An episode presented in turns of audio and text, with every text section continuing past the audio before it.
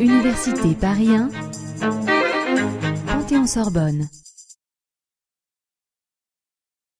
Le droit constitutionnel est né dans une période où les monarchies absolues commençaient à craquer, qu'il s'agisse du Royaume-Uni, puis ensuite des États-Unis, pays neuf, pays construisant une constitution sur une sorte de vide, et aussi en France à partir de la Révolution française.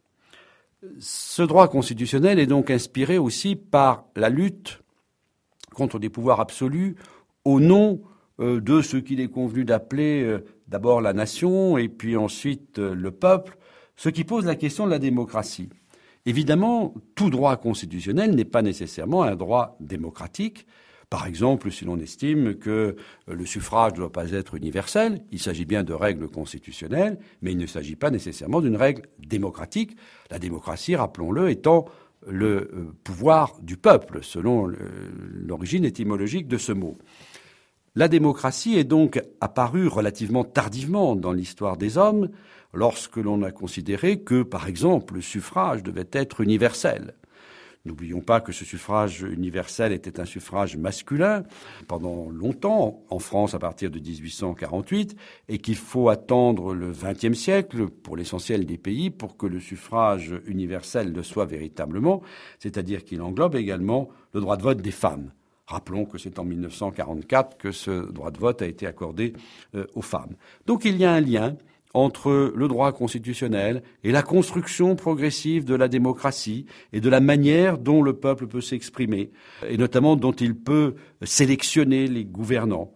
Et cela pose la question des élections, cela pose la question des modes de scrutin, qui peuvent être différents d'une élection à l'autre, d'un type d'élection à l'autre, d'un pays à l'autre. Et l'on sait que euh, on peut opposer la représentation proportionnelle au scrutin majoritaire uninominal, qui sont les deux grands modes de scrutin qui existent à l'heure actuelle et qui conduisent bien sûr à des résultats euh, différents. La démocratie, enfin, peut être représentative, dans le sens où le peuple souverain désigne des représentants, c'est-à-dire ce qu'on appelle en France des députés et même des sénateurs, qui vont euh, exprimer donc la volonté de la nation, la volonté du peuple, pour lequel ils ont une sorte de mandat. Et on va opposer donc cette démocratie représentative à la démocratie directe, c'est-à-dire l'expression directe du peuple. Par quel biais? Par le biais du référendum les différents pays que l'on peut observer euh, connaissent euh, soit l'un, euh, soit l'une, soit l'autre de ces formes de démocratie, soit parfois les deux. C'est le cas de la France, notamment depuis 1958.